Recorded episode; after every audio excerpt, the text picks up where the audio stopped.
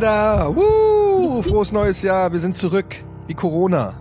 Ah, naja, okay, das war vielleicht ein Downer direkt zu Beginn. Ich komme noch mal rein. Okay. Hey, wir sind wieder da. Verbrechen ohne richtigen Namen. Wir sind zurück. Wie, ähm, Wie Serienkiller. ja, genau, wie Serienkiller, bis sie erwischt werden. Hier ist Verbrechen ohne richtigen Namen. Mein Name ist Etienne D. Zugeschaltet ist die fantastische Alice Westerholt. Hallo. Hallo, lieber Etienne.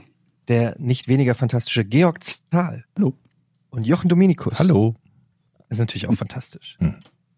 Du bist auch fantastisch, Joch. Du bist fantastisch. du musst dir das einfach jedes, jeden Tag wieder sagen. Geh, guck in den Spiegel und sag, du bist fantastisch. Wo wir gerade bei Verbrechen sind, ganz kurz mal. Und Silvester, da möchte ich mal eine kurze Brücke schlagen. Das größte Oh nein, Verbrechen an schwierig. Silvester ist, wenn man den Kindern oder, oder vor allen Dingen fremden Kindern diese Eine Watsch. Nein, nein, nein, nein, nein, nein, nein, nein. Es gibt ja diese, diese Hochdruck-Schießgeräte, wo Konfetti rauskommt. Kennt ihr die? Ja. So Plop-Raketen. Hochdruckschießen. Ja, die haben so Konfettikanone. innen drin so eine, so eine Gaskartusche oder so eine Druckkartusche. Kohlendioxid, damit machst du die Atmosphäre noch kaputt. Nee. Und das gibt die größte Sauerei. Meine Tochter hat drei davon geschenkt bekommen. Diese, und die machen einen Riesenknall und der ganze Raum ist voller Konfetti. Und da ist man Da dann haben sie kurz genau da, das gemacht, was sie sollten ja, eigentlich. und dann ist man kurz davor, ähm, durchzudrehen und ein, eine Straftat zu begehen. Also lasst es sein. Nicht schenken diese Dinger. Die größte, das, das, das Schlimmste, was Silvester passiert. Meinst du diese Tischfeuerwerk-Dinger? Nee. Diese kleinen? Ich weiß ehrlich gesagt auch Die sind, die sind so groß, man dreht unten am Griff und dann macht's PAM! Ach, so und alles, Konfettikanonen. ja, und alles ist Kon- Konfetti. es die gibt die kleinen und es gibt diese großen. Äh, hast du Großes schon erlebt? Ja, was heißt denn groß? Ja, so. 50 Zentimeter lang. Wir schenken deinen Kids mal Konfettikanonen als Glitterkanonen. Das ist Teer und Federn des Jahres 2023. Okay. Wollte ich nur muss es mal- dir mal Luft machen. Ja, ne? ich darf, wirklich, das hat mich beschäftigt die letzten Tage, aber Ja. Oh, da bin ich aber froh, dass du, dass du offensichtlich nicht die Nachrichten gelesen hast. Ich wollte gerade sagen. Über die anderen Themen, wo man sich zu Silvester Ich habe ein bisschen konnte. Angst gehabt, als du gesagt hast, Silvester, wir müssen über Silvester reden, habe ich direkt gedacht, Ja. oh oh. Oh ja. Wurdest du nicht in Berlin, Alice? Ja, Ja, habe ich direkt gedacht, oh mein Gott. Ja, ich wollte auch eigentlich Jochen jetzt direkt im Anschluss fragen, wie er seine Impulse kontrolliert hat, nicht alle Konfettikanonisten umzubringen an Silvester. Wie hast du es gemacht, Jochen? Wie ist es dir gelungen? es ist noch gar nicht gelungen. Es brodelt noch in mir. Ich Ah, muss es Jochen ist irgendwann ein sehr ablassen. impulsiver Typ, Ja. wie wir gelernt haben. Mhm. Mhm. Kann sich Das manchmal stimmt. überhaupt nicht zusammenreißen. Mhm. Manchmal Ich bricht es mich. einfach aus ihm raus und dann steht er da, vorher ist nichts passiert und dann sagt er sowas wie, kennen Sie Etienne? Ja. Ich habe übrigens jetzt äh, neulich jemanden gehabt im Stream, der sagte, er sei dabei gewesen, als du das gesagt hast. What? Okay, wow. Sag mal, Georg, stellst du die gedacht- Kaffeetasse extra so hin, dass wir dich nicht mehr sehen sieht können? aus. Passend Was zum denn? Thema. Rakete vor Georg. Ja, Sieht ein bisschen aus wie so ein Phallus-Symbol, das du dir da hingestellt hast. Für dich ist auch alles, was länger ist, als es breit ist, ein Phallus-Symbol, Das oder? Mhm. Ja. Okay, Das ist wirklich so. Ach so, das ging an Etienne. Ich so, mhm. Alle sagen einfach ja. genau, alle so Niki, Niki. Midlife Ja, ich habe gedacht, das wäre so eine, das wäre mehr so etwas, was in, in deinem Kopf passiert wäre, aber es sei denn, diese Person ist aus deinem Kopf. Ähm, hattest du Zeugen, die in unserem Umfeld sind? Fantastisch, oder? Der Typ, der sich vorgedrängelt hat vielleicht. Weiß ich nicht. Oder vielleicht hat er das auch geträumt, dass ihm das passiert ist. Bist du noch da, Jochen? Wir reden über dich. Äh, ich bin noch da. Ich bin Aber? noch da. Äh, ich, Moment mal, du, du schweigst. Ist Also, die Geschichte gar nicht so passiert? Nee, der macht wieder was. Nein, der nein, nein, ich nein, sehe nein. Das direkt, doch, ich, sehe das direkt. Ohne Scheiße, ihr habt mich, ihr habt mich, ihr habt mich gerade so erwischt. Ich habe die ganze, die letzten 30 Sekunden geredet. Worüber reden die? Hoffentlich fällt das jetzt niemandem auf, dass ich gedanklich, gedanklich komplett wo, ich weiß nicht, wo ich war, Leute. Und es tut mir leid. Das ist das erste, es ist das erste Mal in diesem Jahr. Und es, ich, oh Gott, habt ihr über mich geredet? Es geht los. Es Ja, passiert. ja. Macht, macht nichts. And so it begins. Ich, ich kann euch aber mitnehmen, wo ich war. Wollt ihr wissen? schläft einfach mit offenen Augen im Podcast ein. Ich war gerade am Mann. Strand von Norderney, ich war gerade im Urlaub und ich wollte und ich habe mir gerade überlegt, ob ich euch die Geschichte erzähle oder nicht, weil ich wurde gegrüßt und ich solle euch alle grüßen, weil irgendjemand ist am Strand vorbeigelaufen. Ey Jochen, schöne Podcast, schöne Grüße. So, das war das Erlebnis, was ich gerade vor meinen Augen hatte. Ich war ein bisschen Das kurz war ich und ich habe mich gewundert, warum du nicht geantwortet hast. Oh hab ich Gott. auch nur gedacht, Habt ihr das nie, dass ihr irgend, habt ihr das nie, hättest du, und ich denke so, hoffentlich Doch, merkt's du keiner, sahst hoffentlich auch gerade so aus, als hättest du dich selbst weich gezeichnet in Slow-Mo am Strand laufen sehen. So sahst du gerade aus. Und Leute, hat zu Barry Manilow Musik. Leute, es, es tut mir leid, es tut mir leid, das ist unhöflich. Und ab gut, sofort passe ich, die nächsten anderthalb Stunden passe ich auf, Alice. Ja, Ganz ja. besonders. Ich bin mal gespannt. Wir stellen jetzt in regelmäßigen Abständen so Überprüfungsfragen, Genau. wie in der Schule. Das war in Folge drei. Ja, Du okay. musst das machen, wie ich immer nicken, lächeln und hoffen, dass es keine Frage war. Das ist immer das Schlimme. Vor allem an der Kasse. Wir haben sie gefragt, was sie bestellen möchten. Oh, Wenn man mit Leuten spricht, die man nicht versteht und ab dem dritten Mal sich nicht nochmal traut zu fragen, was die denn genau gesagt haben. Mhm. Ja. Mhm. Ja, was nun? was haben wir denn heute? Habt ihr was? Äh, wir sind ja alle so gut drauf. Habt ihr was, was uns richtig schön runterzieht? Ja? Raketen. Raketen? Raketen? Ihr seid eigentlich schon voll im Thema. Und U-Boote. Okay, wir sind, wir wir sind im Zweiten Weltkrieg. Fast. Wir sind in Kopenhagen. Sehr schöne Stadt. Warst in Kopenhagen, ne? Oh ja. Und ich habe tatsächlich, während ich da war, mich an Stellen gestellt und dahin geguckt, wo es passiert ist und dachte, ach guck mal, da ist Absichtlich oder nur, weil das zufällig sowieso auf dem Weg lag? Zufällig stand ich im siebten Stock vom Hotel und hab's gesehen. Und ähm, das war ziemlich gut und ähm, macht was aus, weil dieses Kopenhagen ja auch nicht so wahnsinnig groß ist. Das ist ja wirklich Sag mal, gruselt dich das oder findest du das eher faszinierend? Ich finde das faszinierend. Gruselt, gegruselt hat's mich gar nicht, weil die Kopenhagener, die ich kennenlernte und die Dänen, mit denen ich dort zu tun hatte, furchtbar, furchtbar nette Menschen sind. Ein extrem entspanntes Völkchen, also raus aus Berlin rein nach Kopenhagen. Vor allen Dingen sind die auch sehr schön, habe ich das Gefühl. Ne? Wenn, man in, wenn man durch die Stadt geht, sieht man eigentlich nur schön gekleidete, schöne Menschen. Ja. Man kann sich da hinsetzen und schöne Menschen gucken. Das ist wie in Ja. Frankfurt. Und genau. Man kann sich ja hinsetzen und schöne Menschen gucken. Das klingt auch wieder nach, auch nach so einem Serienkiller. Ja, Dann saß ich in der Stadt und habe mir schöne Menschen Kann angeschaut. was- kann was Klebriges haben. schön.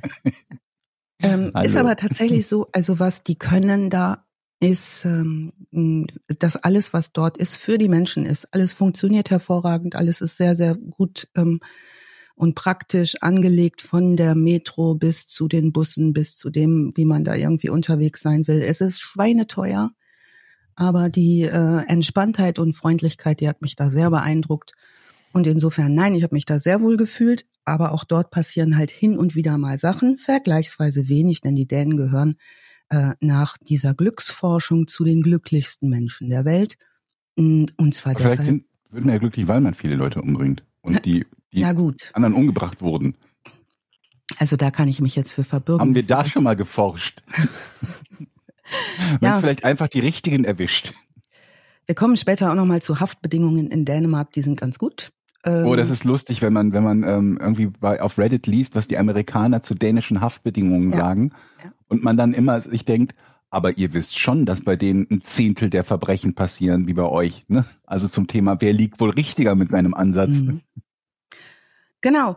Was, ähm, was dänischer Ansatz ist, ist äh, erstmal das Helle im Menschen zu vermuten und vorauszusetzen. Und so gehen die auch miteinander um. Also es gibt wenig Misstrauen, äh, sondern eine große Zugewandtheit. Mir hat das sehr gut gefallen. Kopenhagen, also Dänemarks Hauptstadt, liegt auf der küstennahen, äh, auf den küstennahen Inseln Seeland und Amager. Ähm, die Öresundbrücke verbindet die Stadt mit Malmö in Südschweden und im Öresund, das ist dieses Meerstück, der auf Dänisch ganz anders ausgesprochen wird. Nichts wird so ausgesprochen, wie es geschrieben wird auf Dänisch, was auch in der Recherche immer wieder lustig ist. Also bitte alle, die Dänisch sprechen und Dänen, die uns zuhören, verzeiht den folgenden Podcast in Aussprache und Diktion. Ähm, die ähm, dieser Öresund, den habe ich mir genau angeguckt und auch das ist alles relativ klein und übersichtlich. Wir werden heute uns bewegen äh, in den schönen Rokoko-Vierteln natürlich mit dem Schloss Amalienborg, der Residenz der königlichen Familie. Ähm, die Bevölkerung liegt momentan bei 600.000 Einwohnern. Großraum Kopenhagen ist zwei Millionen. Insgesamt wohnen in Dänemark um die acht Millionen Menschen. Also das Das ist ist eine Frage, sagt man wirklich Kopenhagen? Mhm. Und ich habe es immer falsch ausgesprochen, weil ich sage immer Kopenhagen. Mhm. Tatsächlich, ja, ja, Kopenhagen wird das ausgesprochen. Kopen Mhm. oder Koppen? Mhm. Kopenhagen. Also Kope- ein Kopenhagen. Mhm. Mhm. Okay. Da spielen doch, glaube ich, auch ungefähr 49 öffentlich-rechtliche Krimiserien, oder? Ja, alle. Alle. so kann man sich auch zusammenfassen. Ja. Das ist ein gefährliches Pflaster auf jeden Fall. Ja, ja. Wie wir gerade hören. Ja, okay. Sorry. Ja, dort äh, jedenfalls in der Nähe äh, wird unser heutiger Hauptdarsteller geboren am 12. Januar 1971, also so roundabout unser Jahrgang. Äh, sein Name ist Peter Matzen und er wird als Sohn von Annie und Karl Matzen geboren. In Säby und Hong wächst er auf. Ähm, das ist eine Kommune bei Kalundborg in Dänemark. Seine Mutter deutlich jünger als sein Vater, 30 Jahre jünger, hat 30 schon Jahre alt. ordentlich jünger, ja, Im wahrsten Sinne des Wortes. hat ähm, bereits äh, drei Söhne aus zwei vorvergangenen Beziehungen. Äh, und 1977, als äh, Peter Matzen sechs Jahre alt ist, verlässt sie den Vater und nimmt die Kinder mit. Kurze Zeit später äh, wird Peter, der der Sohn des Karl ist, der einzige leibliche Sohn, äh, zu seinem Vater zurückkehren. Äh, dort entwickelt er gemeinsam und unterstützt von und mit seinem Vater ein wachsendes Interesse an Raketenbau. Die haben beide Bock, Raketen zu bauen und finden das total spannend. Eltern, wie gesagt, getrennt. Sein Vater zu dem Zeitpunkt 69 Jahre alt. Der hat eine kleine Kneipe in dem kleinen Ort, ist also Gastwirt. Später wird Peter Matzen Aussagen über ihn treffen. Kindheit wird ein Riesenthema. Auch nochmal in Gutachten sparen wir uns heute. Aber sein Vater ist wohl nicht so der allerhandlichste Typ. Matzen selber vergleicht ihn später äh, mit dem äh, Kommandanten eines Nazi-Konzentrationslager. Ähm, grausam ist er wohl aber überwiegend zu seinen Brüdern gewesen. Das sind die Aussagen und damit kommen wir schon zu den Quellen, die nicht unerwähnt bleiben sollen. Quellen gibt es viele, nicht alle sehr verlässlich. Mm, Wir konzentrieren uns wie immer auf die, die doppelt geprüft und nochmal nachgeguckt sind und die Fakten, die stimmen und äh, halten uns heute auch wieder an das, was wir verbrieft wissen. Also sein Vater fördert die Obsession seines Sohnes und zwar äh, beschäftigt er sich mit allem, was Technik ist, wahnsinnig gerne. Raketen, U-Boote.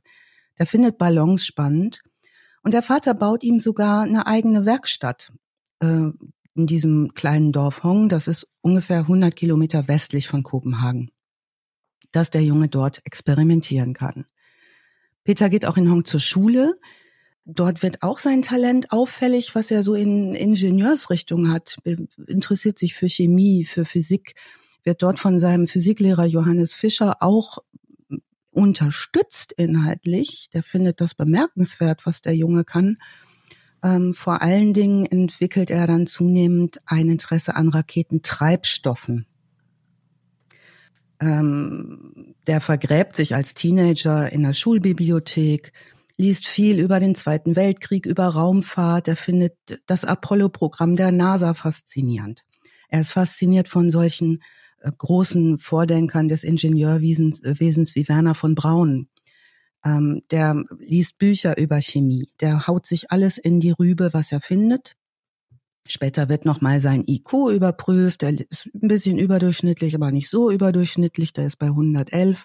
Also der Junge kann eine Menge, weil er sich sehr interessiert und stellt mit 15 Jahren seinen ersten eigenen Raketentreibstoff her. Und zwar aus einer Mischung aus Salpetersäure, Soda und Tapetenkleister. Das Ding funktioniert auch. Er startet seine erste große Rakete in Hong am 3. März 1986. Die ist einen Meter hoch, diese Ra äh, Rakete.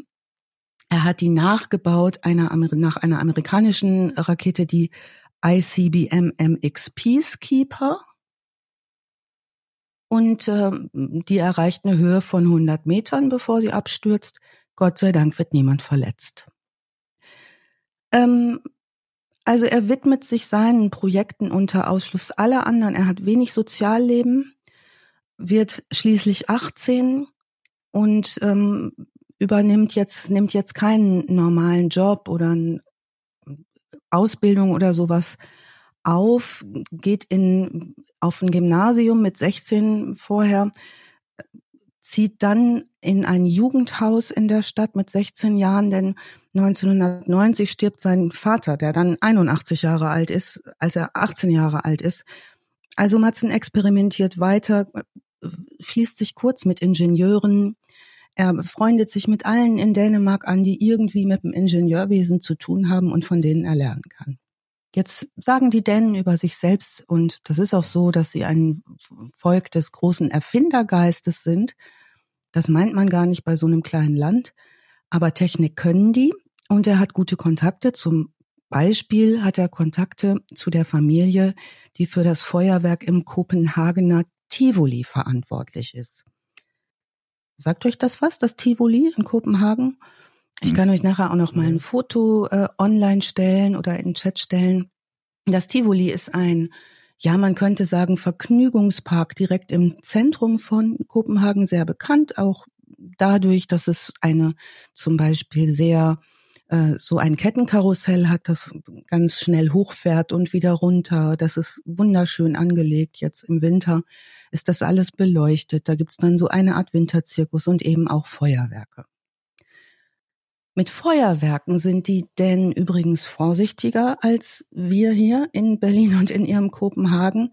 Da ist es um die Silvesterzeit verboten, Feuerwerke zu machen. In der Woche vor Weihnachten darf man das tun. Und wenn, und das haben wir so erlebt, ähm, dänische Menschen Raketen anzünden in der Weihnachtszeit, dann setzen sie sich eine Schutzbrille auf und fragen die Menschen, die um sie herumstehen, ist das für dich okay, wenn ich eine Rakete zünde? Also so funktioniert's dort. Ähm, er interessiert sich also sehr, tritt auch einem Raketenclub bei, die heißen Dansk Amateur Raketclub, abgekürzt DARK, in Kopenhagen.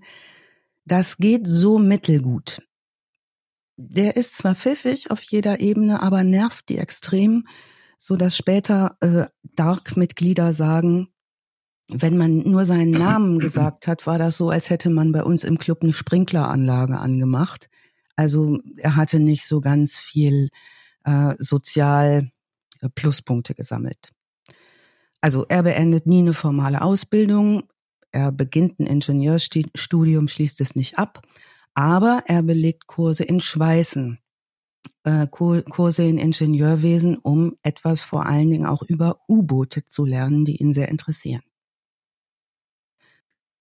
Also beeindruckende Ergebnisse erzielt er da. Er ist technisch versiert, er ist theoretisch technisch versiert, aber auch praktisch technisch versiert. Der Mann kann bauen und finanziert seinen Lebensstil relativ äh, zügig von Organisationen und Unternehmen, die ihn fördern. Und die sagen, der Junge hat was los. Ähm, was er jetzt parallel tut, er ist viel unterwegs in Christiania. Sagt euch Christiania was? No. Christiania ist ein Phänomen, könnte man sagen, äh, das sich in der Nähe oder in dem Ortsteil von Kopenhagen Christianshafen befindet. Äh, das ist eine Freistadt mit 1000 Einwohnern, die Freie Republik Christiania. Moment, in der Stadt Kopenhagen Ja. ist noch mal eine andere Stadt. Genau, und zwar äh, Friestadt Christiania, auch Freies Christiania genannt. Das ist eine alternative Wohnsiedlung. Hatten wir das nicht mal hier tatsächlich schon mal im Podcast? Hast du nicht schon mal. Kommt mir so bekannt vor. Ja, wir hatten es schon mit Hippie-Städten, Ja. ne? Das war das letzte Aber gibt Mal. es sowas nicht auch in Hamburg? Weil ich habe mich das schon mal gefragt. Jochen, vielleicht weißt du das. Am Schlump. Am Schlump. Wenn du am Schlump bist, Georg, du Mhm. kennst den Schlump auch, ne? Noch. Ja, So die, da, so diese Kreuzung. Und da ist auf der einen Seite des Schlumps, also quasi gegenüber von der U-Bahn-Haltestelle, da ist so hochgewachsen, da ist so ein Altbau, äh, Gebiet, so dahinter, wo aber viele Bäume davor sind. Und ich glaube, da ist auch irgendwie so eine Hippie-Siedlung. Weil man kommt, da kann da kaum reingucken. Ich bin da, als ich neu in Hamburg war, bin ich mal so da lang gegangen, da wurde ich direkt schief angeguckt. Ähm, und ich frage mich, und das waren, da haben aber Leute gewohnt, aber man sieht davon nichts. Man, man kriegt von außen quasi wie so eine geschlossene Kommune fast nichts mit. Weißt du, was das ist, Jochen? Nee. St. Pauli? nee. Wie, was St. Pauli, was ist das denn für eine Antwort auf? Nein, ich weiß, ich weiß es Kennst du tatsächlich. einfach einen anderen Stadtteil jetzt als Antwort? Ja, es hört sich da nach ganz St. Pauli an. So.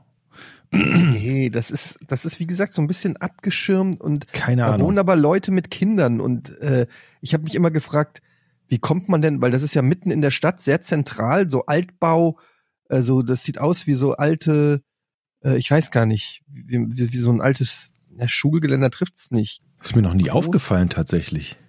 Ja, sag ich ja, weil das zugewachsen ist. okay. Direkt da, wo das neue Hochhaus gebaut wird, das ist direkt da angrenzt. Und das heißt, wenn man da reingeht in die Einfahrt, dann wird man auch blöd angeguckt und du passt hier ja, nicht ich, hin. ehrlich habe ich mich das jetzt nicht so äh, so richtig. Ich bin da nur mal so reingeguckt, habe ich gesehen, da sind Leute in ihrem Garten und dann bin ich da wieder irgendwie zurück. Aber ich habe mich immer gefragt, wer wohnt da und was ist was was ist dahinter so? Das ist ganz komisch da auf jeden Fall. Sind das Ja, die umgesiedelten Hafen, äh, äh, die aus der aus der Hafenstraße sind die umgesiedelt dahin vielleicht?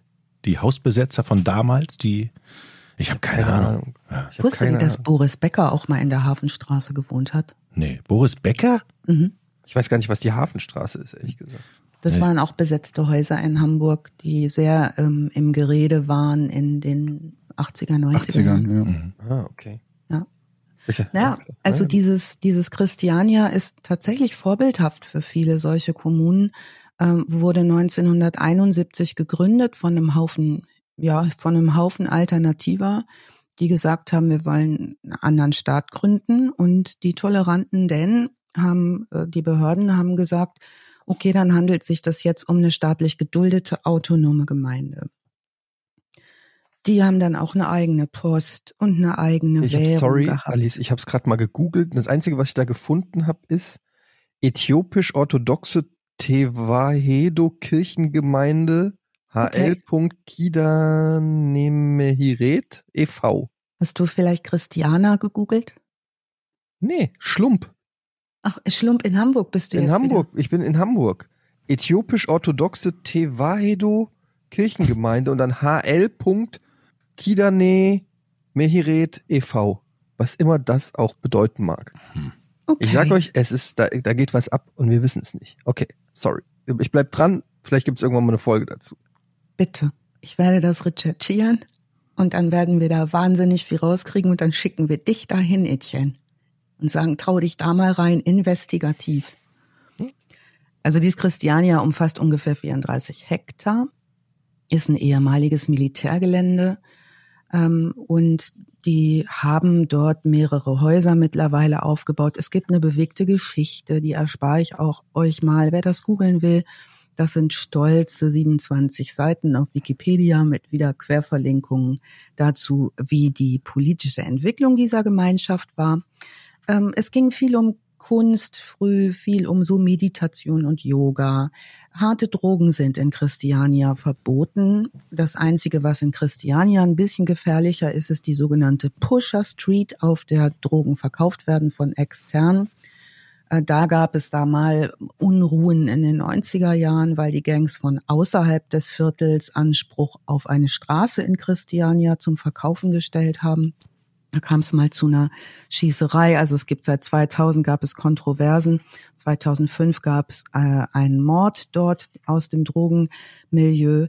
Ähm, grundsätzlich ist es ein ganz, ganz friedliches Völkchen, das da lebt und das auch seine eigenen Regeln in Christiania aufmacht, die auch aushängen.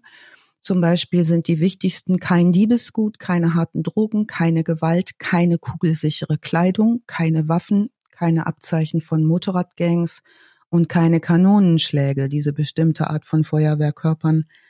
Die kennt ihr ja sicherlich auch, die uns jetzt in äh, den in Berlin vor allen Dingen unheimlich Ärger bereitet haben, unter anderem. Autos und Motorräder sind dort verboten und diese ganz berühmten Fahrräder, diese Lastenräder heißen auch Christiania Bikes, vielleicht kennt ihr die auch daher, diese Lastenräder. Also weiche Drogen sind dort gestattet. Es ist sowas wie ein Biotop der Ideale. Ähm, Gibt es ein paar schöne Stücke auch ähm, auf Deutschlandradio über äh, dieses Christiania und zog immer schon ähm, Menschen aus aller Welt an, die anders leben wollten. Also ein sehr buntes, kleines, eigentlich sehr behütetes, aber recht wildes äh, Völkchen in Christiania war das zu dieser Zeit. Er ist dort viel unterwegs, weil in der Zeit, in der er sich so sehr beschäftigt hat mit Technik und Schweißen und ähm, Alternativen und gleichzeitig nicht mehr in einem stabilen Elternhaus wohnt oder auf eins zurückgreifen kann, ähm, bewegt er sich dort äh, mit einem Tanzprojekt, das heißt Half Machine. Dieses Tanzprojekt arbeitet von Anfang an mit Technologie, inspiriert vom Burning Man Festival, aber auch von zeitgenössischem Zirkus. Und es geht so in diesen Tanzprojekten immer um die Vereinigung von Mensch und Maschine. Zum Beispiel gibt es 2003 dann bei der ersten Veranstaltung in Christiania von diesem Tanzprojekt Half Machine so Sachen wie so einen menschlichen Roboter. Da kann das Publikum Hebel ziehen, um die Arme und Beine einer Tänzerin zu bewegen, einer schwebenden Tänzerin zu bewegen. Die Leute in diesem Projekt sind Tänzer, Künstler, Musiker und die sind total angewiesen darauf, dass Leute mit technischem Verstand, Leute, die handwerklich was können, Schweißer und so weiter, Leute, Tischler, also alle, die was bewegen können, mitmachen. Also jetzt ist Matzen irgendwie so um die Anfang 30, bewegt sich dort viel, auch in alternativen Swinger-Events, ist re relativ wild unterwegs. Ähm, das könnte noch mal eine wichtige Rolle spielen. Er lebt offen promiskuitiv, also in einer offenen Beziehung. Er wird, und auch das vielleicht nochmal interessant, häufig in ähm, sehr freizügigen Situationen ähm, verortet, zählt sich selbst so zur SM-Szene, also da ist eine Menge los. Der genießt es auch darüber zu reden, ähm, alle tolerieren das aber irgendwie, weil es auch auf respektvolle Art und Weise geschieht und in keiner Weise irgendwie hm, auffällt, ja. So, und ähm, nur ist er 43, ist es 2004. Er will seine U-Boot-Raketen-Ideen, die er hat, weiter vorantreiben. Und er geht nach Refshalen, wenn ich es richtig ausgesprochen habe, und möchte dort an, seinem U-Boot bauen. Das wiederum, dieses Refshalen ist wieder eine Welt für sich. Ähm, das ist so 20 Minuten mit dem Rad vom Zentrum von Kopenhagen entfernt. Mm, dort entwickelt sich um die 2004er Marke auf einem ehemaligen alten Werftgelände mit ganz viel Fläche und ganz viel solchen Werkshallen wiederum so ein Künstlerbiotop. Ähm, die, es gibt da kleine Büros, alternative Arbeitsgemeinschaften, Künstler, Musiker. Ähm, dann gibt es ja so einen Eindruck davon, als wäre das so passt, so ein postapokalyptisches Dorf, die mit Leuten, die Sachen aus Schrott schweißen und Sachen aus Schrott zusammenbauen. Wenn man in den Dokus, die wir noch verlinken werden, mal reinguckt auf dieses Gelände, das sieht aus wie so eine Mischung aus, hm, wir arbeiten hier am Hafen, also verlassene Werft. Das war mal eine blühende Werft in den 1920er Jahren. 1996 pleite gegangen, also dies Gelände jetzt besetzt. Dort arbeitet er. Ähm, sieht aus wie so eine Mischung aus so einem, ja, so einer, so einem Hafengelände ähm, und vielleicht wie so einem Spielplatz musste ich dran denken, ähm, wie Klimansland das war auch der Typ Leute, die da so unterwegs sind, machen so den Eindruck, trauen sich viel, bauen viel, machen viel. Mhm. Es gibt keine kreativen Grenzen.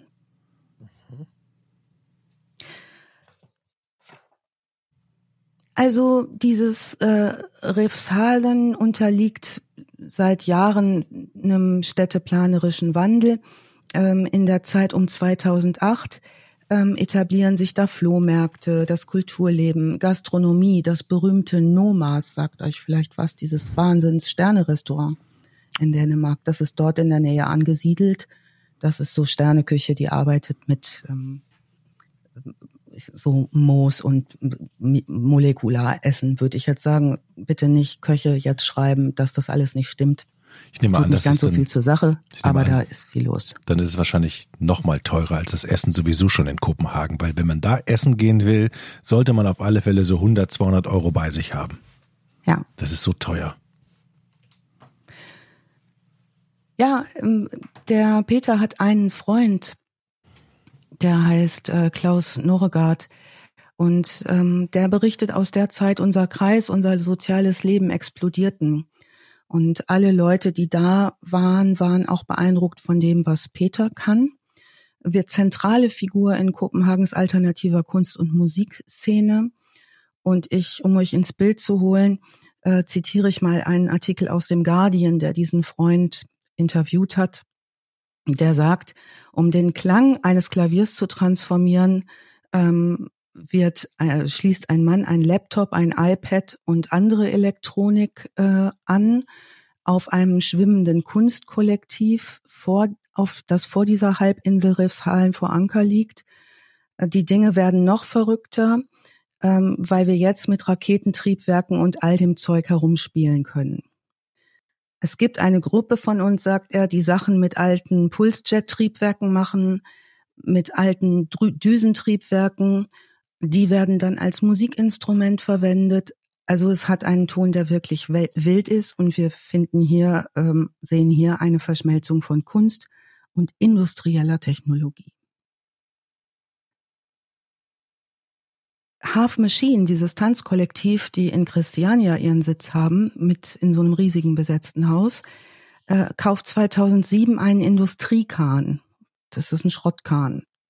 Und äh, Peter Matzen verlegt seine Berg Werkstatt an Bord dieses Schrottkahns.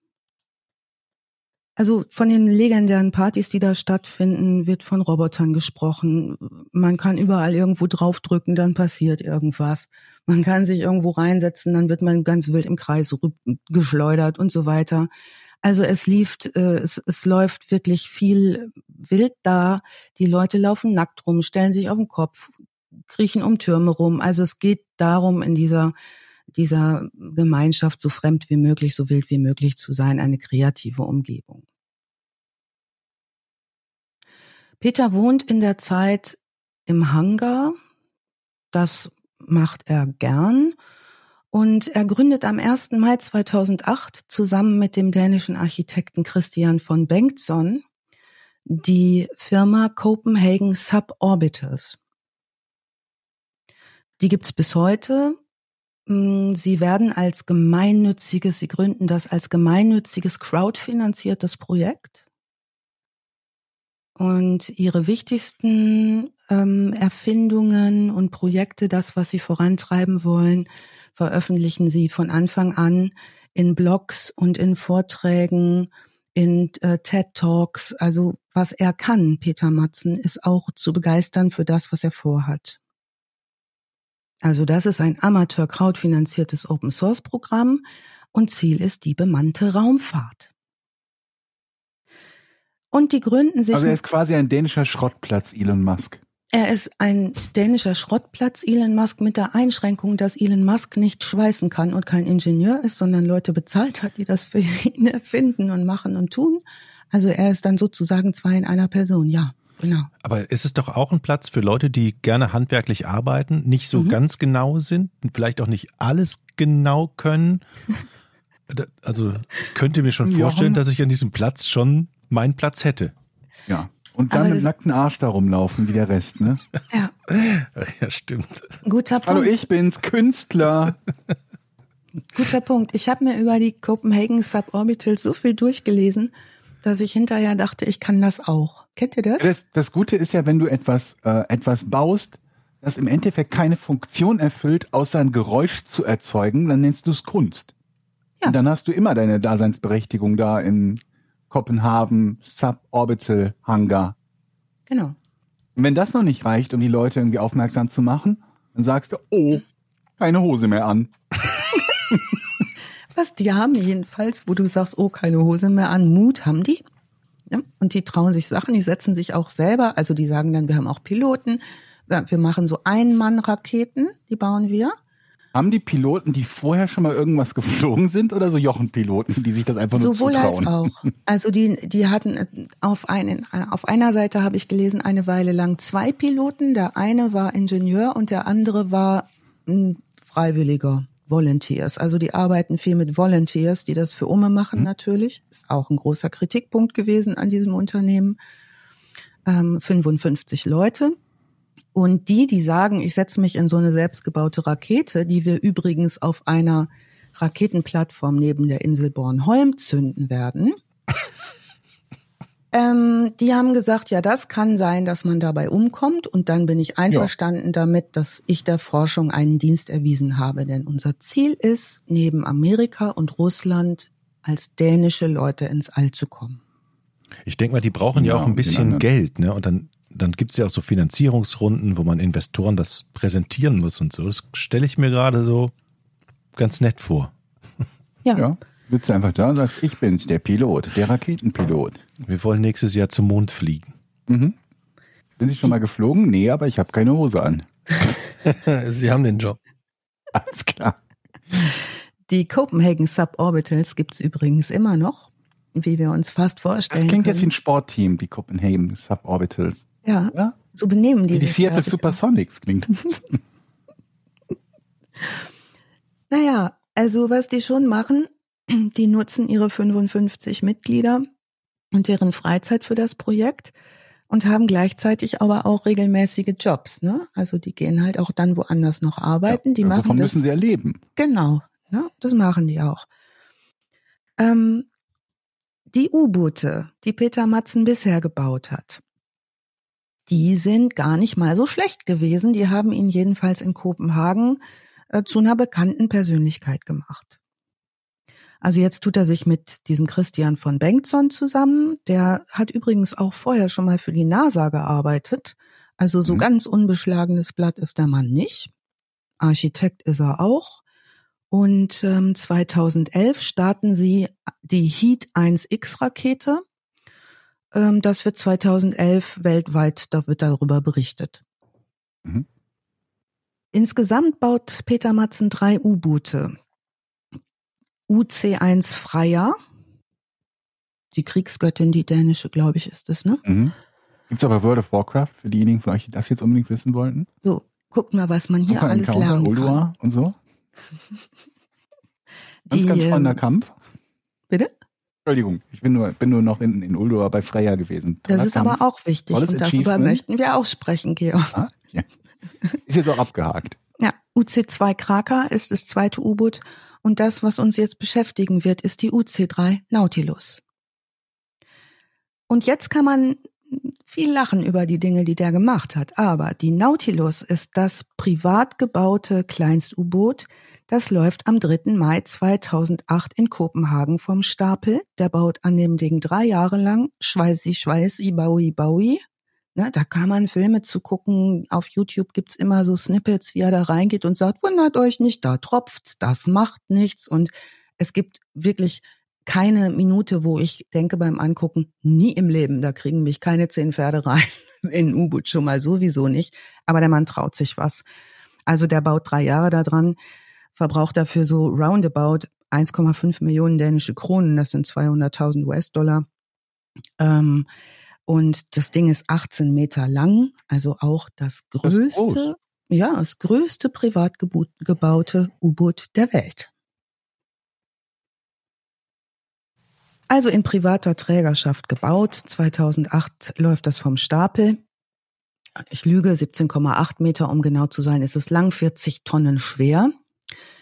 Ähm, maximale Tauchtiefe von 100 Metern funktioniert.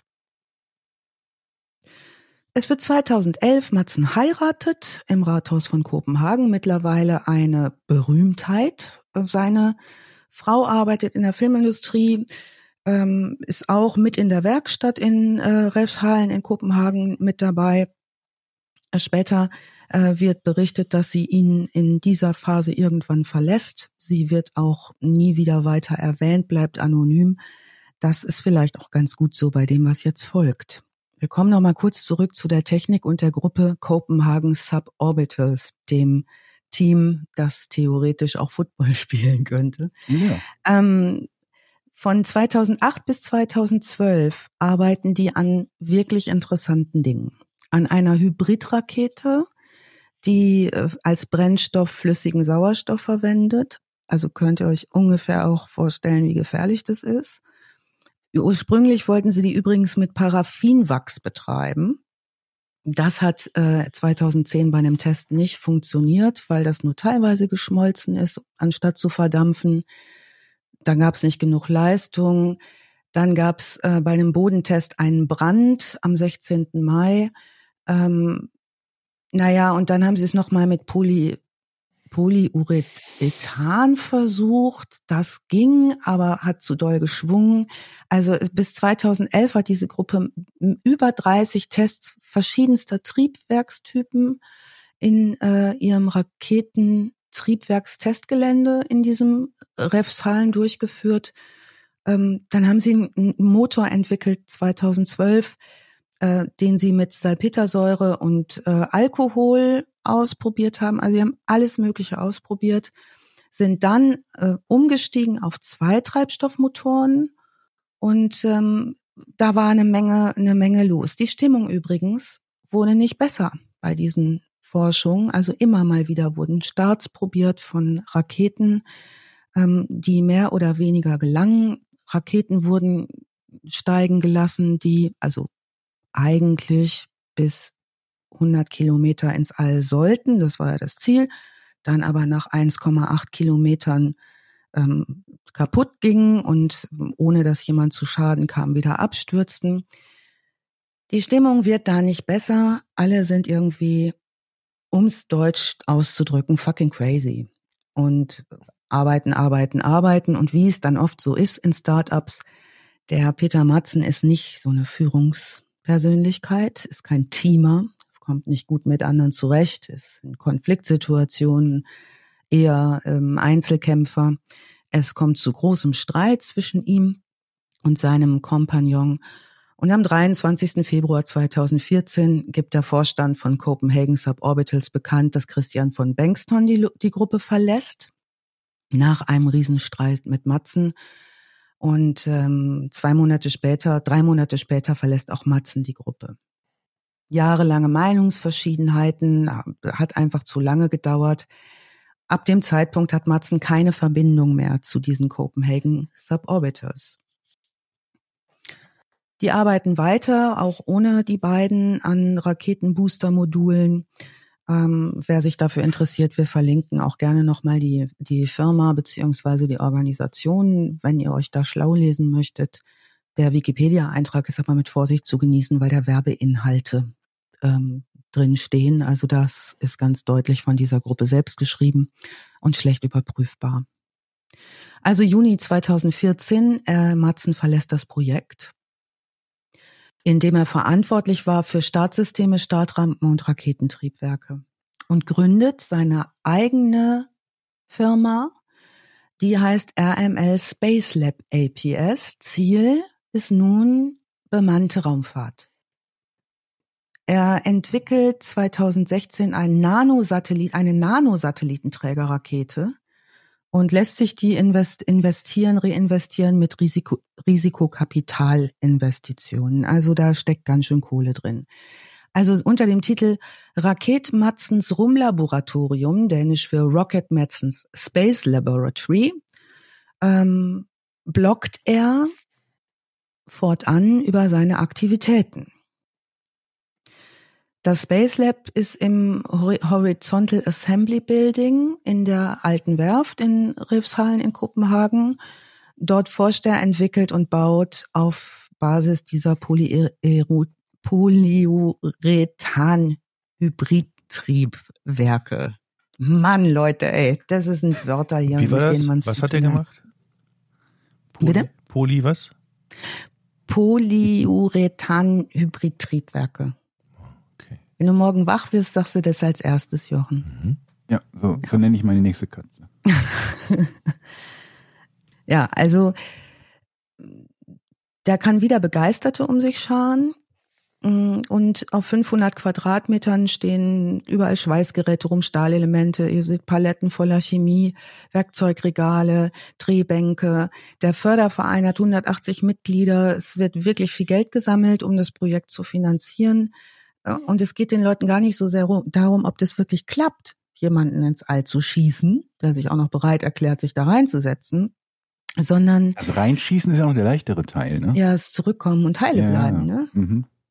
Ja, also guckt's euch gerne an, was wir noch verlinken.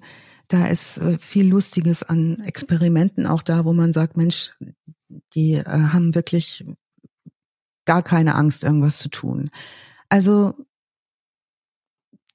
Matzen selbst sagt, es geht ihm darum, die Fesseln des Alltags zu sprengen. Und so geht es auch vielen, die mit ihm arbeiten.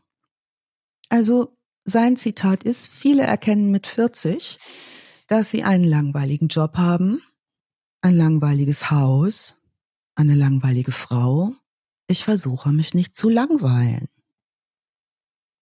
Er hat kein Haus, er hat keine Frau. Der baut Raketen. Ja.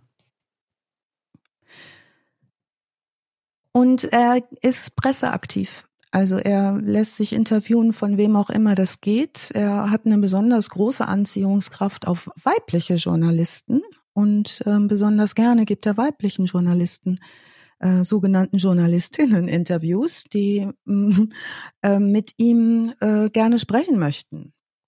Also vor Kim Wall, von der wir gleich hören werden, sind schon Dutzende Journalisten, männlich wie weiblich aus vielen Ländern, äh, hingereist zu ihm, um Essays zu schreiben über ihn, um Features zu machen, die teilweise das lustig finden, die aber auch bewundern, was er tut und die vor allen Dingen auch nochmal besonders interessiert dran sind, welcher Geist dahinter steckt.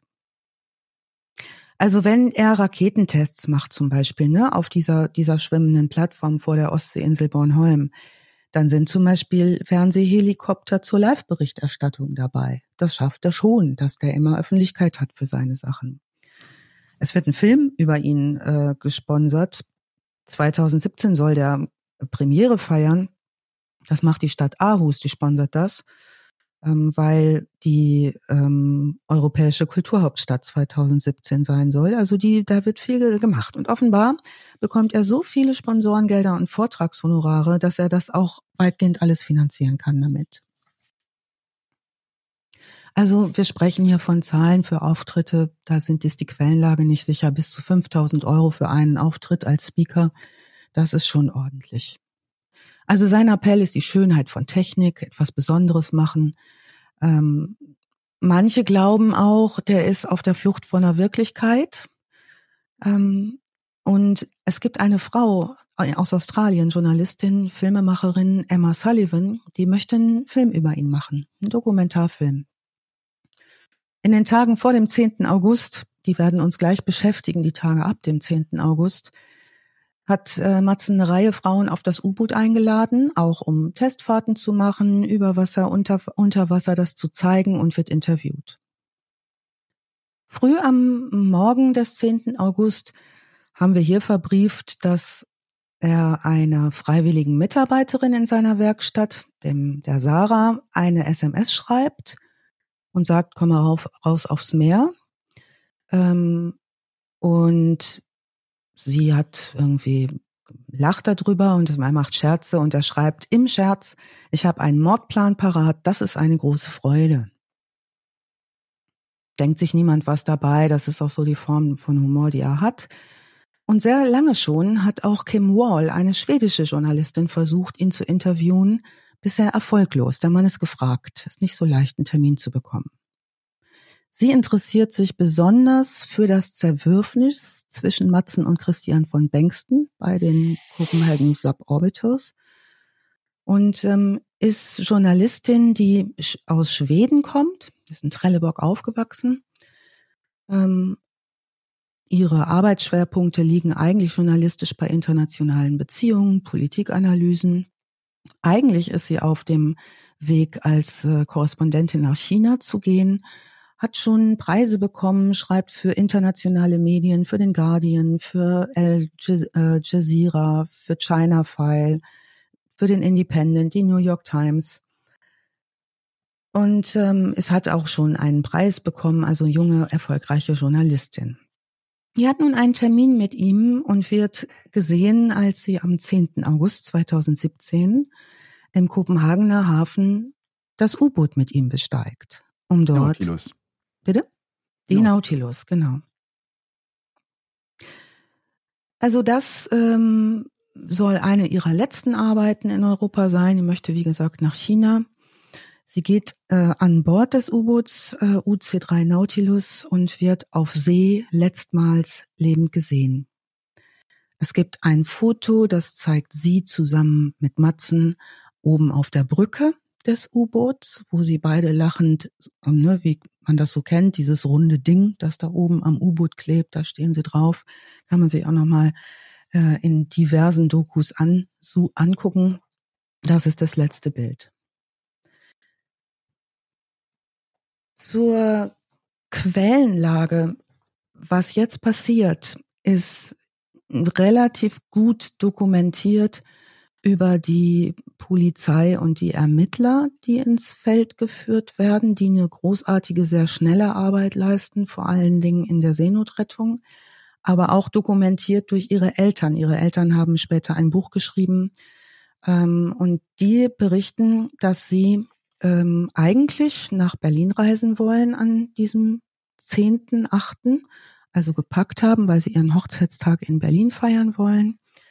Die haben ihren 31. Hochzeitstag und haben ähm, vor, den zu feiern, bekommen aber einen Anruf von dem Freund von Kim Wall, also ihrem Lebensgefährten, der äh, abends anruft und sagt, ähm, ich erreiche die nicht mehr.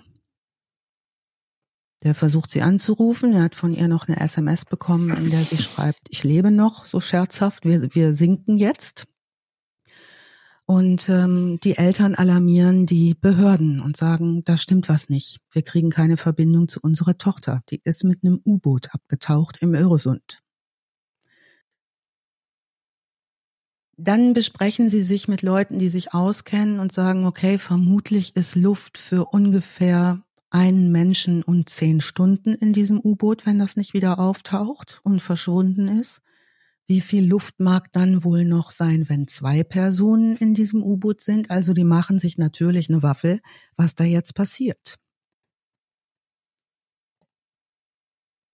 Also es geht ein Notruf aus am 10. August 2017.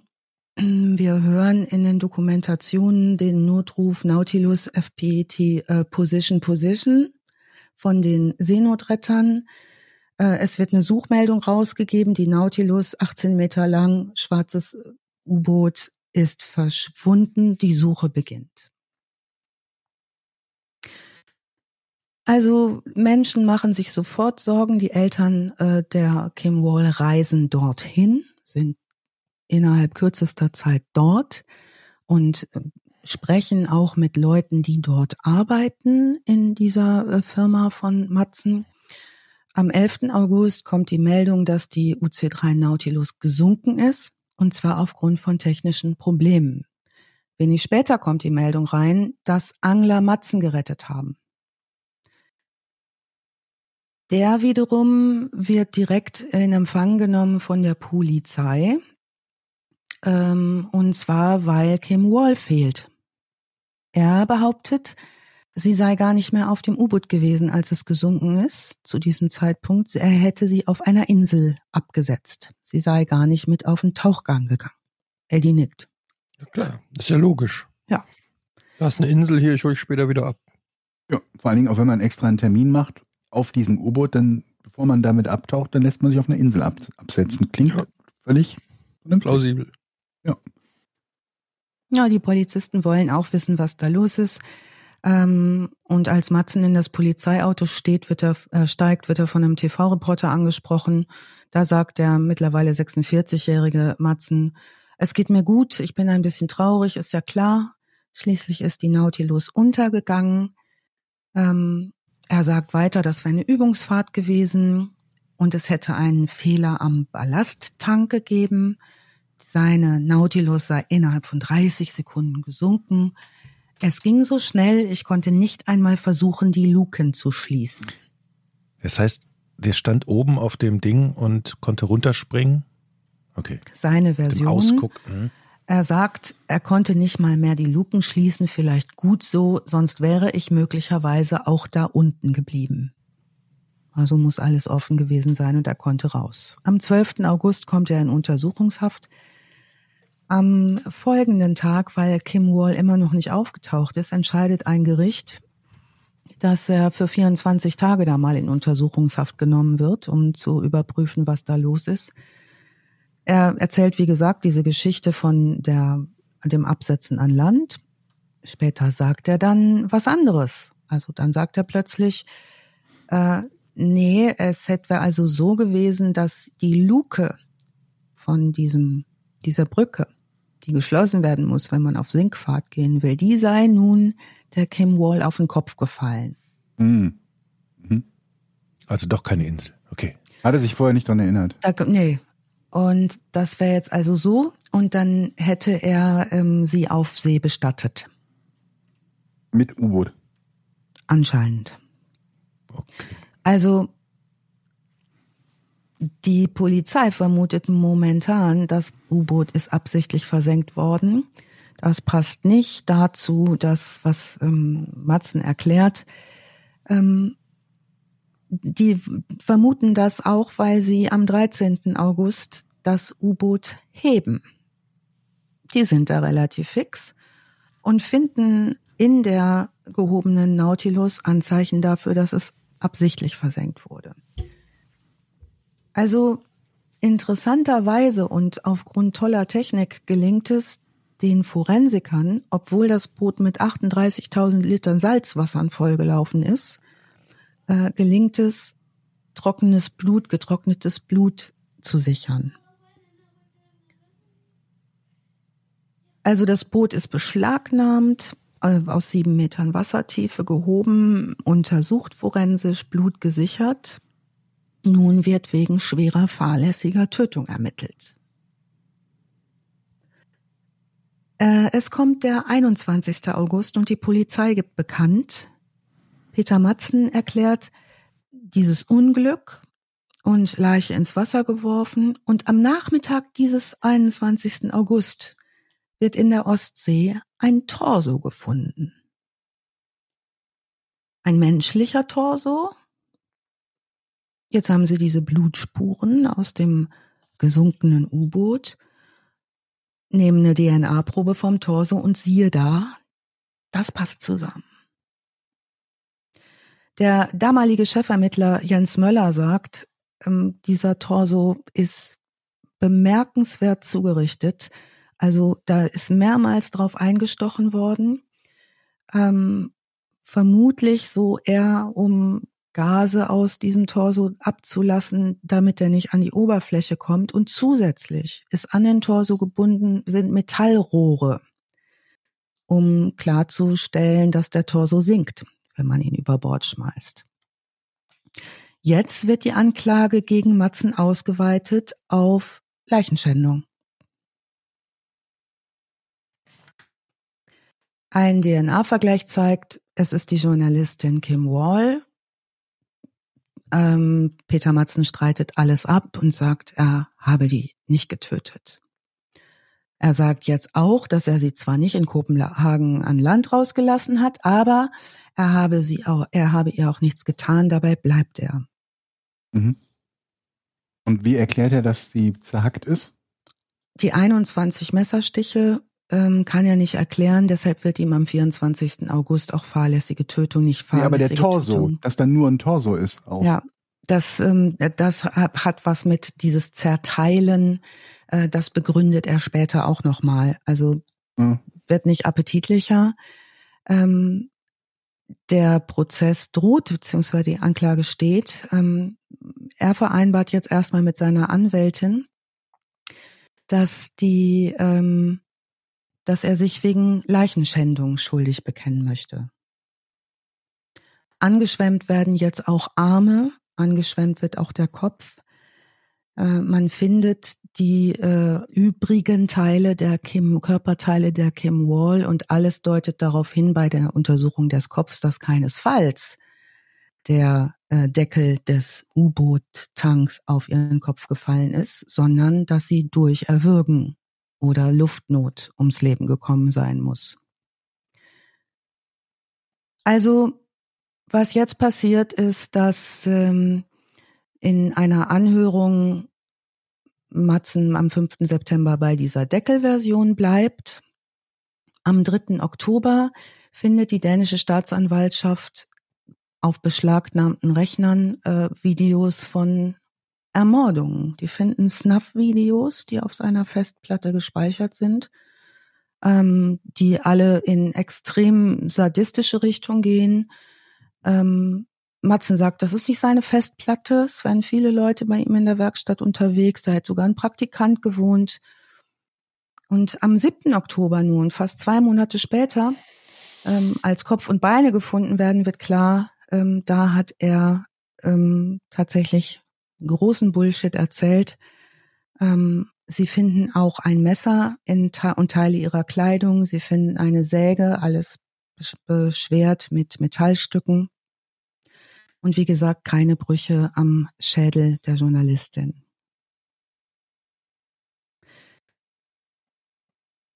Am 11. Oktober gleicht die norwegische Polizei DNA-Proben von Peter Matzen mit Spuren ungeklärter Mordfälle in Norwegen nochmal ab, finden allerdings keine Übereinstimmung. Am 12. Oktober wird noch eine Säge gefunden. Am 30. Oktober schließlich gibt Matzen zu, er habe die Journalistin zerteilt sagt, sie sei im Inneren seines U-Bootes an Kohlenmonoxidvergiftung gestorben. Mhm. Er nicht, aber er nicht. Schon. Er war an Deck. Und ähm, die Obduktion des Torsos erspare ich uns mal, aber da ähm, ist ganz klar äh, zu ermitteln, dass das sexualisierte Gewalt war. Mit allem, was oh. äh, in sadistischer Weise da denkbar ist. Also diese Behauptung kann nicht stimmen. Äh, am 11. November bleibt Matzen freiwillig vier Wochen länger in Untersuchungshaft, ähm, was einigermaßen sonderbar ist. Am 12. Januar 2018, also im November sind die beiden Arme der äh, Frau gefunden worden, hört die Polizei auf, nach weiteren Beweisen zu suchen. Was verschwunden bleibt, ist das Handy der Toten und das Handy von Matzen. Also die Handys fehlen. Es kommt der 16. Januar 2018 und die dänische Staatsanwaltschaft fordert lebenslange Haft für Matzen, alternativ Sicherheitsverwahrung. Sie sagen, der Erfinder hat den Mord geplant, ihn vorbereitet, Tathergang weiterhin unbekannt.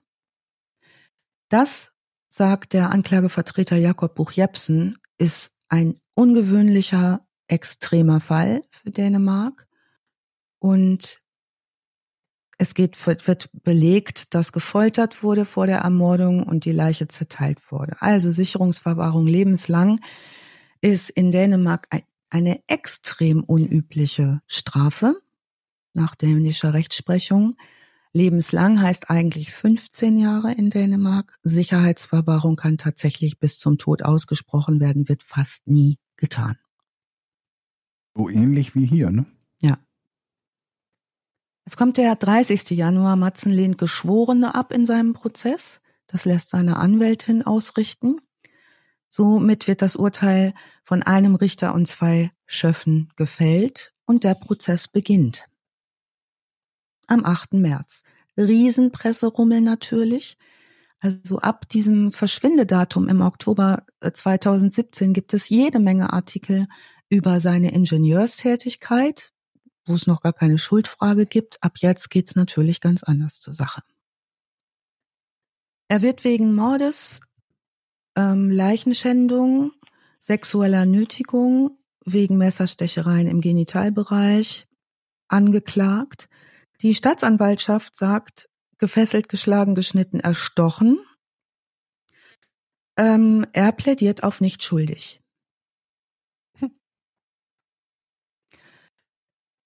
Es gibt Gutachten, auch die sind nachlesbar und ähm, renommierte Gutachter erstellen ihm eine bunte Palette der verschiedensten Auffälligkeiten und Störungen, äh, allerdings keinerlei Schuldunfähigkeit und stellen fest, dass er weder psychotisch war oder wahnhaft war, sondern in hohem, hohem Maße narzisstisch-sadistisch. Und ähm, das Gericht sieht am 25. April dann auch seine Schuld als erwiesen an und verurteilt ihn. Matzen legt sofort noch im Gerichtssaal Berufung ein. Nicht gegen den Schuldspruch, ähm, aber gegen das Urteil im Strafmaß. Das lehnt die Staatsanwaltschaft ab am 26. September und bestätigt damit das Urteil. Das U-Boot wird daraufhin aufgrund eines Gerichtsbeschlusses zerstört. Und ähm, später in Haft gesteht Matzen in einem Telefoninterview, das gibt da in einem Dokumentarfilm, ähm, es gibt nur einen Schuldigen und das bin ich. Also in Haft gibt es ein Schuldeingeständnis. 2018 wird er nochmal in ein Krankenhaus eingeliefert, nachdem er in, von einem 18-jährigen Insassen im Gefängnis angegriffen worden ist.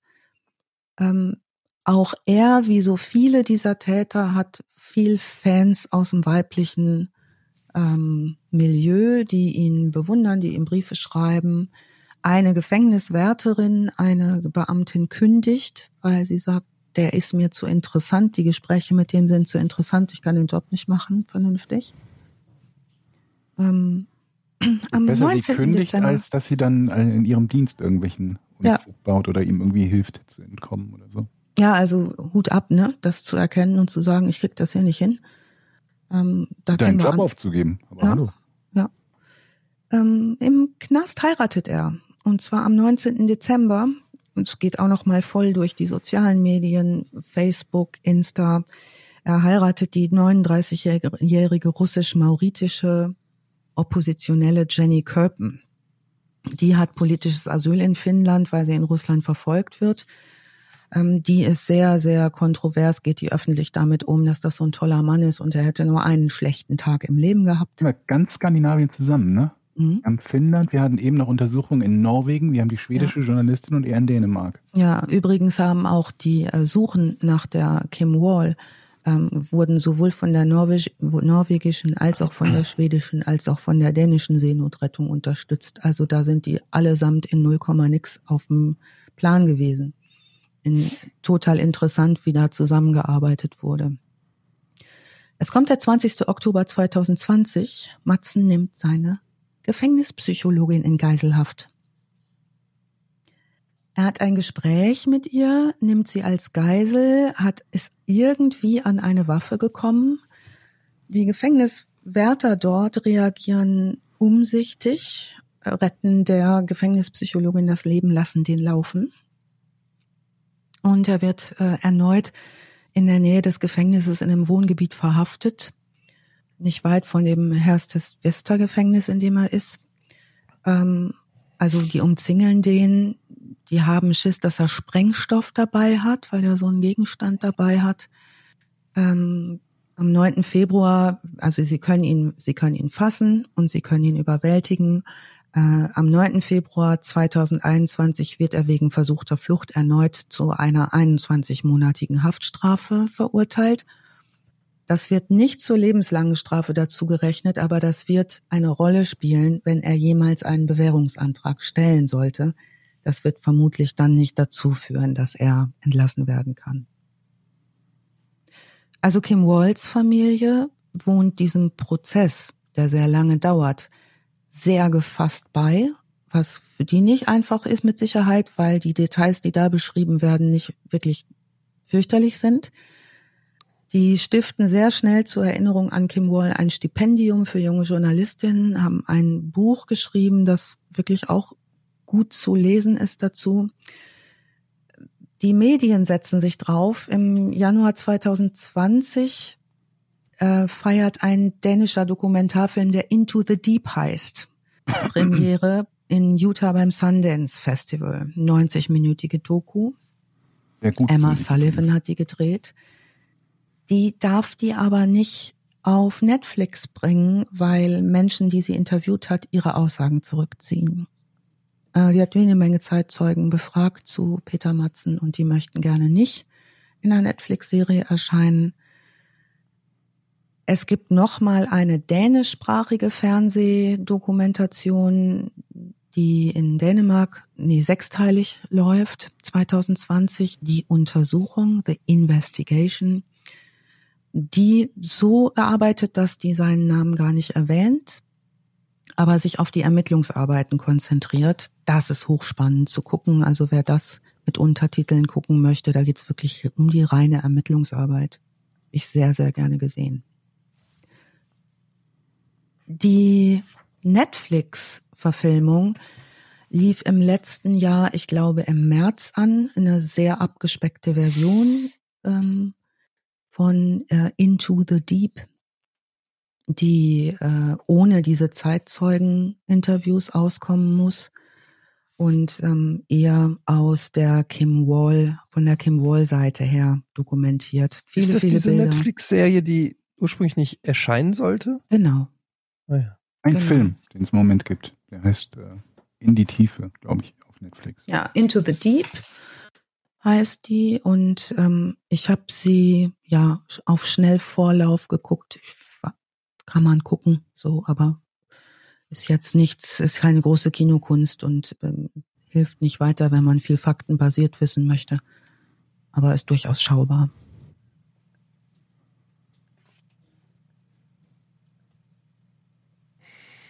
Jo. Krass, auf jeden Fall. Fing echt so harmlos an irgendwie, wo ich schon gedacht habe, wie passt das denn eigentlich hier in den Podcast? Aber dann hat Alice mal wieder eine zerstückelte Leiche rausgekramt.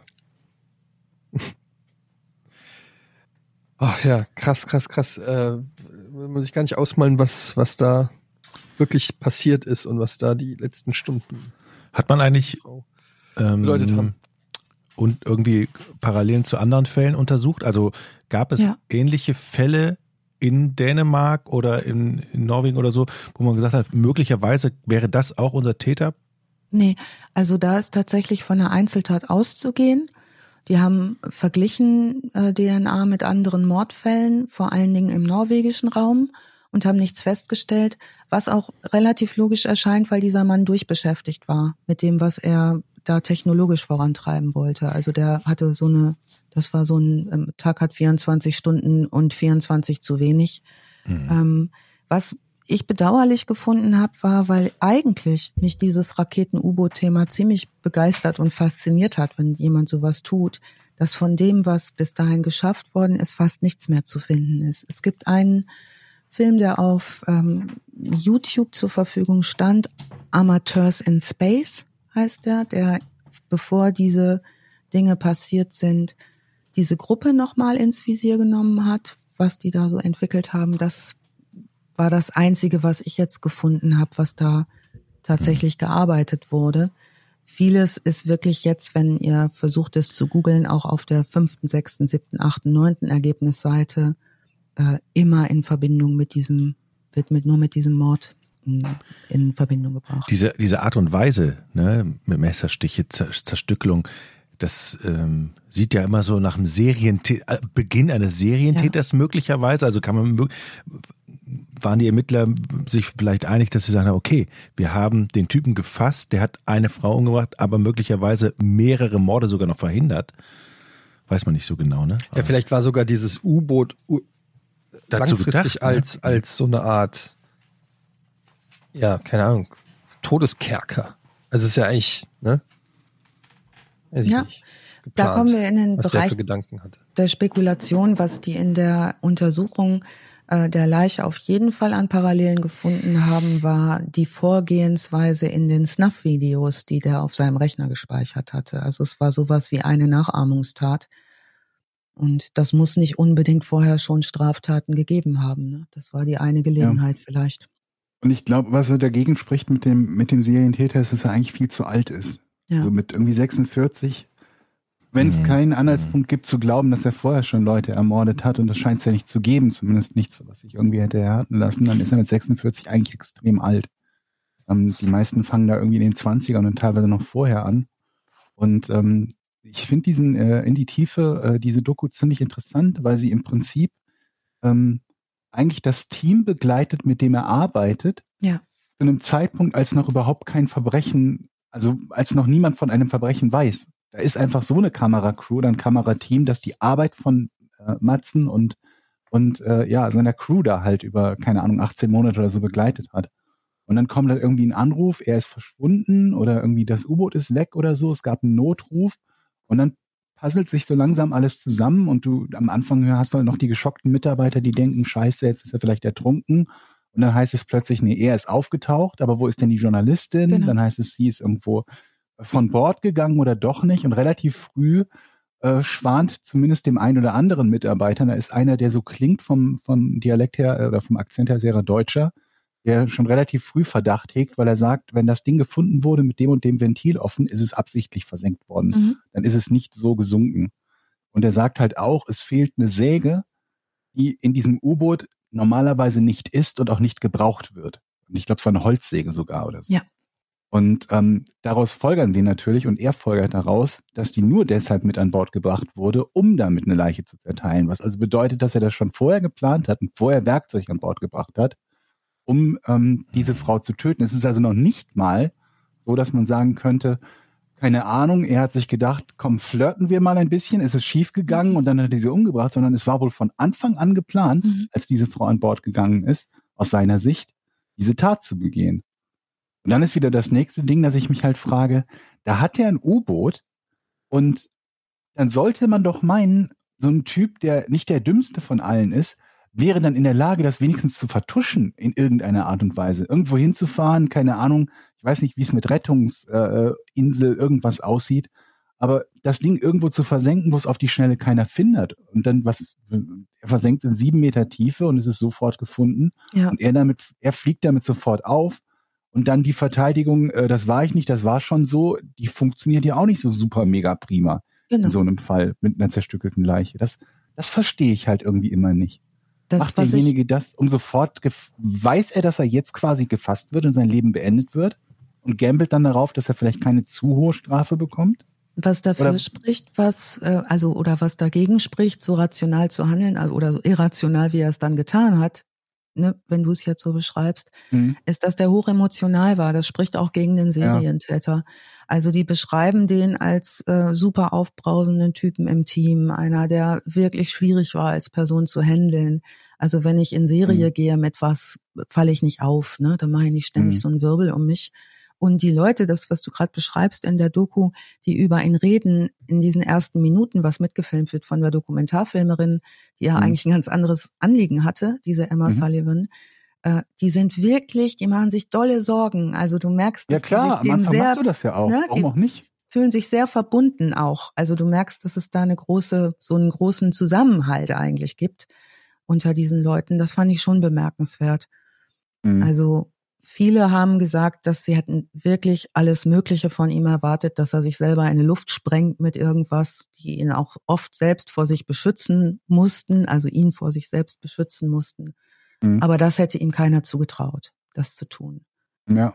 Also sie wussten alle schon von seiner, von seiner Lebensform und von, äh, von eher ausschweifenden Swingerclub-mäßigen Sexualgeschichten, aber das sei alles nichts gewesen, wo sie gedacht haben, das geht in eine Richtung, die äh, tatsächlich jemanden schädigen soll oder gar zu Tode bringen.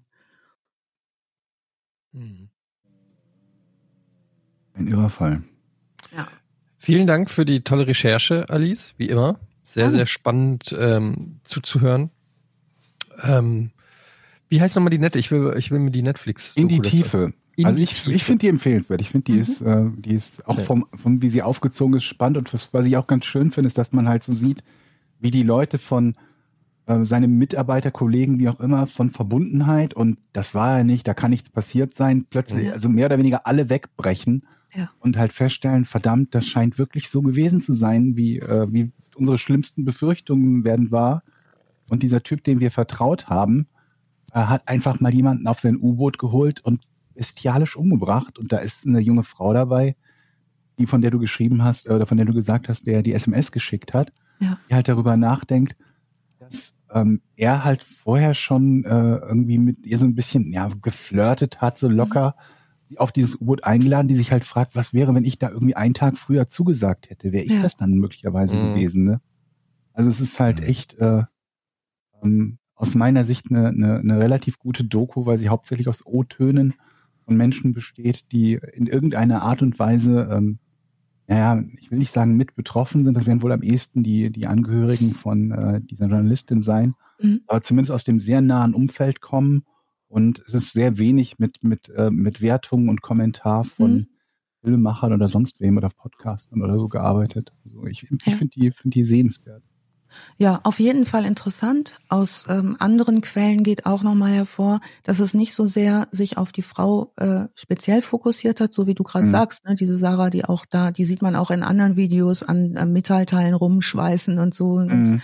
junge Frau, äh, die auch total entsetzt ist von allem, was da passiert, sondern dass es eher der Zeitpunkt und die Gelegenheit war und es hätte jede sein können.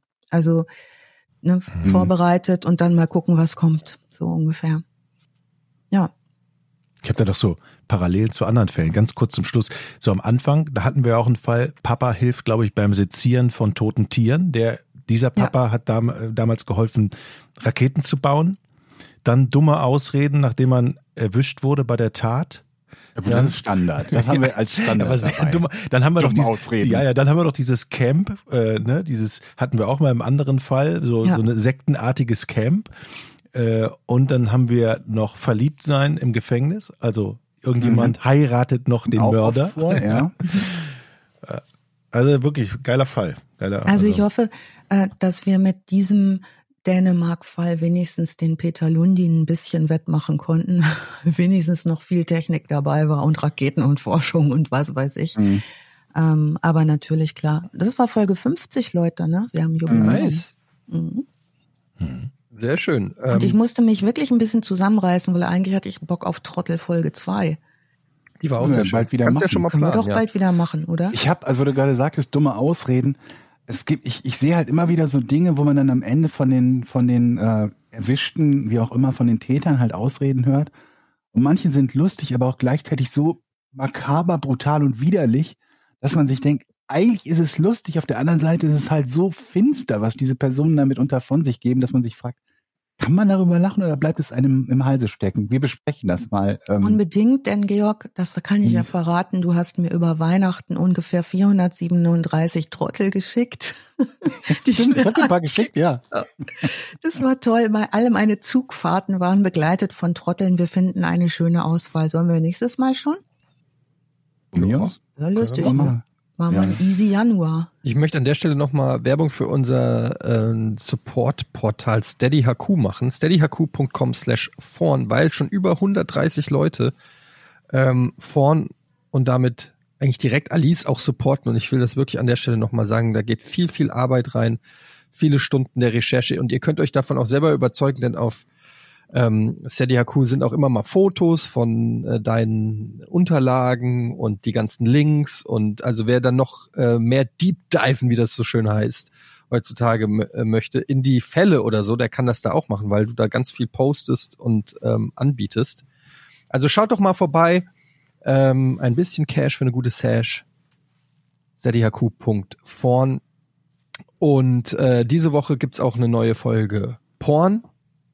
Juhu. Das kann auch mal wieder, äh, kann auch mal wieder stattfinden. Ne? Es- So lange hatten wir, glaube ich, seit Mhm. seit wir angefangen haben, weiß ich gar nicht. Hatten wir jemals so eine lange Pause? Weiß es nicht, vielleicht Ich weiß einmal. gerade nicht. Nee, Aber auf jeden nicht. Fall Ich glaube sogar nicht. Zwei nee. Wochen? Nee, nee. Ja, zweieinhalb sogar, glaube ich. Ja. Egal, da geht's auf jeden Fall auch weiter. Ähm, vielen Dank, Alice, vielen Dank, Georg, vielen Dank, Jochen und eine Tschüss. schöne Woche noch.